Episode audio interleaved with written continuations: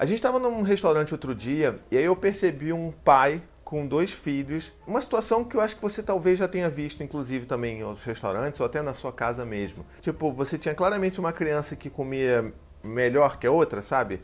E aí a outra enrolava mais e uma comia mais rápido. E aí aquele pai estava sempre tocando naquela tecla de tipo, olha, seu irmão tá comendo tudo. Olha, come mais rápido, olha, seu irmão vai acabar primeiro. Você vai deixar o seu irmão, você vai acabar por último. E aí eu. Hum, hum. Essa minha cara é a cara de, de sabe, me controlando para não ir lá e. Né? Você não quer ouvir a palavra do abraço seu filho, meu livro? Toma meu livro aqui, eu dou autografo para você, você não quer ler? Não, porque, né, obviamente eu não sou esse cara que eu vou ficar interpelando as outras pessoas, a não ser que, é claro, existe uma criança em sofrimento. E a gente, enquanto sociedade, a gente tem que prezar por uma criança também e oferecer aquela empatia que a gente sabe que os adultos precisam, né? Porque criar filho não é fácil. Mas vamos lá, eu decidi pelo menos fazer um vídeo e eu tô aqui para a gente conversar sobre isso. É, por que, que é tão ruim assim a gente comparar as crianças? Talvez você já concorde com isso mas talvez não por todos os motivos que eu gostaria de dar nesse vídeo aqui. Então vamos lá e vamos com calma que esse vídeo vai ser gostoso. Então vamos lá, vamos começar primeiro é, com um grande aviso aqui empático dizendo que não estou julgando aquele pai e não tendo a julgar outros pais e outras mães que fazem isso, porque é, é aquilo, né, cara? A gente às vezes está trabalhando ali no automático, está no desespero, querendo que aquela criança coma logo, pelo amor de Deus. A gente tem alguma outra coisa para fazer, um compromisso, aquela criança está ali enrolando e você é a sua única ferramenta. Se você, num momento da sua vida, você não parou para pensar, para refletir sobre essas coisas, tentou sair desse modo comum, não olhou para dentro, não fez todo esse trabalho que a gente às vezes propõe aqui, a gente vai operar e repetir o que fizeram com a gente. E é por isso que às vezes é importante a gente parar e pensar. Não precisa de muita coisa, sabe? Você não precisa fazer uma faculdade. Aí você para e pensa: hum, será que essa é a forma mais eficiente que eu gostaria de fazer com os meus filhos? E aí isso já é o suficiente para você, opa, caramba, eu posso fazer diferente, vou pensar de outra forma. Então é importante a gente entender que ninguém faz isso porque tá de zoeira com seus filhos, né? Então fica se fica essa nota aqui importante, essa nota corporativa, né?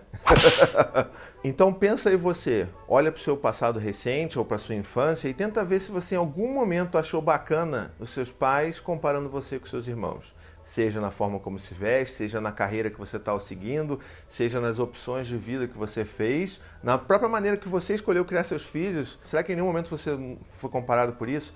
E assim, de uma forma geral, a gente é comparado para baixo, né? A gente nunca é comparado como oh, o benchmark high stakes da paternidade. O cara, pá, tá vendo? Você é o melhor da família. Nunca é. É tipo para apontar o outro sendo melhor que você, para te botar para baixo para botar a sua autoconfiança para baixo, para botar sua autoestima lá embaixo. Então a gente já começa aqui a entender, mapear um pouco quais são os efeitos da comparação na vida das pessoas de uma forma geral. Né? Então a gente já tem esse tipo de efeito de autoestima, de fazer com que a gente pense que a gente faz tudo errado, ou de fazer com que a gente sinta raiva ou inveja da outra pessoa que faz coisa melhor que a gente e quando que a gente deveria estar valorizando aquilo que a gente é pelo que a gente é, não é verdade? Então, passado esse momento autoajuda, vamos tentar transformar isso para a vida dos nossos filhos. É a mesma coisa. Se a gente compara os nossos filhos, a gente só está fomentando uma competição entre eles ou até entre as crianças, né? Se você comparar uma criança a outra né? na escola, na pracinha, você só vai estar tá fomentando uma competição entre eles que não é nada sadio.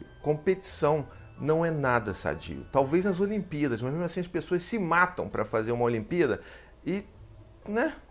É bacana ganhar medalha de ouro, mas assim, o processo não é muito sadio, se você parar para pensar, né? Tipo, é desgraceira, você fica ali, vive aquilo e, meu Deus do céu, uma pressão mental, emocional gigantesca. É uma competição, é tipo, uma das maiores competições. Então você traz isso para dentro da sua casa ou para um ambiente de uma pracinha onde as crianças deviam estar livres e tentando explorar a individualidade delas, né? Isso não é muito positivo no ponto de vista da criança, entende? A gente tem que realmente parar e olhar as crianças como indivíduos únicos, independentes e entender que cada um tem sua necessidade, tem o seu próprio tempo. Então lá no, no, no restaurante, aquele pai, ele precisava talvez pensar e trabalhar essa questão de entender que uma criança ela tem uma facilidade maior para comer, porque é isso, ela gosta de comer, e a outra talvez não, E, e, e, ok, sabe? Ela tem um tempo. Talvez ela demore mais tempo para comer do que o irmão, mas desde que ela coma tudo que ela precisa comer, para né, ser saudável,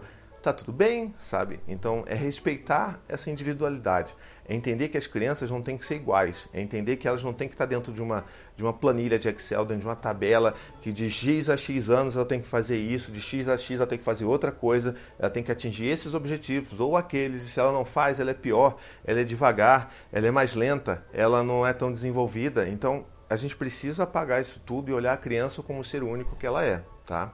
E aí, bom, como é que a gente pode reagir nessas horas? A gente tem que dar recursos, né? A gente tem que oferecer ajuda. Nosso papel como pai, como mãe, é oferecer apoio e ajuda para os nossos filhos, né? Então, naquele caso lá, por exemplo, inclusive da, da criança que não come, ou que come mais devagar que o irmão, ou que uma é mais rápida que a outra, ao invés de você tentar agilizar aquela criança, né? Come mais rápido, come mais rápido, ao seu irmão, ao seu irmão, ao seu irmão, você pode perguntar se aquela criança não precisa de ajuda. Filho, o que está acontecendo? Você precisa de alguma ajuda? Será que você quer que eu ajude um pouco a dar comida para você? Eu te dou uma colher e você come uma sozinha? Será que isso te ajuda? Tá, tem alguma coisa aqui nesse prato que você não quer comer? Ah, não, tem essa cenoura que eu não quero comer. Não, mas comer legume é importante para você ficar forte e saudável. Então, será que a gente pode hoje tirar a cenoura, mas você come a beterraba? Pode ser e eu te ajudo a comer? Tem outros recursos que a gente pode usar. E se a gente tentar mudar o nosso mindset de comparar para oferecer ajuda, normalmente a gente vai estar num caminho bem mais positivo em termos de autoestima para os nossos filhos. Então essa é uma dica de ouro. Acabei de lembrar, inclusive, de uma, de uma coisa, cara, muito recente. Acho que aconteceu isso ontem, no dia anterior da gravação desse, desse vídeo aqui que eu estou fazendo para vocês, que foi quando eu estava levando o Gael para a escola. Agora eles estudam em unidades diferentes, então tá esse então, uma loucura a minha vida. Deixa um correndo, aí leva o outro para outra escola mas o bom é que o, a segunda perna do percurso eu estou sozinho com o Gael e eu posso dar um, um tempo de qualidade né, prioritário para ele durante né, esse trajeto do carro. E assim, ele estava super feliz lá falando dos preparativos do aniversário dele, que está próximo, está bem próximo. E, ai, caramba, meu aniversário. Eu falo, filho, o que, que você vai querer? Já decidiu o que, que você vai querer que seja sua festa? Não, a minha festa vai ser sobre dinossauro. Eu, caramba, eu sei, porque ele é tarado em dinossauro. Ele, qualquer coisa na vida dele é dinossauro. É brincar de achar fóssil na rua. E, enfim, é uma fase muito gostosa que ele está passando. Mas tem uma coisa que me preocupou. Quando a gente parou o carro na escola, ele, eu perguntei para ele se o, se, qual era o desenho que ele mais gostava. Então, assim, tem um desenho, um desenho não, uma série, na verdade, que chama Dinodeina, que eu super recomendo. Já recomendei num vlog anterior aqui, que é uma menina, Dana, que ela é super apaixonada por dinossauro e é, um, tipo, é uma série bem real e atualizada, com informações reais e atualizadas sobre dinossauros. Então, assim, é muito legal e ele ama esse desenho. Essas, não é desenho, porque é com pessoa, é live action, entendeu? Então, assim, ele ama esse negócio. Aí eu falei, pô, filho, então você quer que a sua festa seja de dinodeina? Ou, ou não? Não, não, quero que seja só dinossauro. Tá, mas o seu desenho preferido é o quê? É dinodeina, né? E ele falou assim, não, não, meu não é preferido, não é mais dinodeina, é outra coisa, é Ninjago, sei lá, tipo de Lego.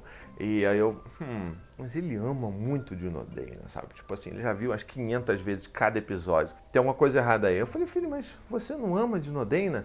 Aí ele, não, papai, eu não gosto de Dinodeina porque o meu irmão não gosta e eu tenho que gostar das mesmas coisas que ele. Aí, opa! Alerta! Alerta, paizinho! Alerta, paizinho! Peraí, filho, como assim, filho? Você tem que gostar da mesma coisa que seu irmão? É, pra gente ser igual. Aí eu parei, Gael, olha só, filho. Você sabe por que, que o papai ama tanto você? Eu amo você porque você é desse jeito, porque você é especial, porque você é único. Você não é só diferente na sua aparência, você não é diferente só porque tem um cabelo dourado ou porque tem o olho do jeito que é, por causa da forma como você fala. É por causa das coisas que você gosta. Eu amo o Gael que ama Dinodena. Eu amo o Gael que. Aí ele já me cortou, tipo, muito eufórico, falou assim: Patrulha Canina. Eu falei: Isso, filho, você ama Patrulha Canina. Eu acho incrível que você ama. E isso é importante, você ser diferente do seu irmão, porque é isso que faz você especial. Eu te amo porque você é especial e único. E aí ele, ah, entendi. E tipo, a primeira vez eu acho que ele se deu conta que era legal ele ser diferente do irmão. Porque ele, como irmão mais novo e agora irmão do meio, ele né, criou essa concepção de que o Dante era o espelho para tudo dele. Então a gente tem que começar às vezes a trabalhar essas coisas com nossos filhos e valorizar a, a, a especialidade deles, valorizar o que eles são pelo que eles são. E isso é muito, muito importante para a autoestima deles. Depois o Gael me deu um abraço super gostoso, um selinho todo babado, feliz e contente, foi para a aula dele e é um trabalho que agora a gente tem que começar a fazer. Né, de valorizar essa individualidade de cada um deles, porque senão eles vão começar a achar que eles precisam ser iguais. E olha, querer ser igual a uma outra criança é o início de um processo de competição. O que, que você já tem visto aí de competição entre crianças? Você já chegou a tomar alguma ação para mudar esse quadro na sua vida? Deixa aqui nos comentários que eu quero saber, tá bom? Muito bem, eu espero que você tenha gostado desse vídeo. Olha, eu não fiquei duas semanas num hotel preso e lá abandonei minha família, porque eu gravei junto, tá? Na mesma hora, esse vídeo daqui. Então, o próximo vídeo já vou estar normal, de volta na minha casa, no conforto do lar. E se você gostou desse vídeo, não esquece de compartilhar, curtir, comentar, tá bom? Manda amor, manda amor que a gente está precisando de amor, tá bom? Um beijo, até a próxima e tchau, tchau. To the 25 senators who just voted against U.S. veterans and their families, you flip flopped, voted no on the Honoring Our Pact Act. You know it provides medical help to vets, makes amends to veteran families who lost children to recklessness. You voted yes just days ago. Why the flip flop? Don't put politics ahead of vets and their families. To everyone listening, contact your United States senators today. Demand they vote yes. Make the Honoring Our Pact Act law now. Paid for by SO.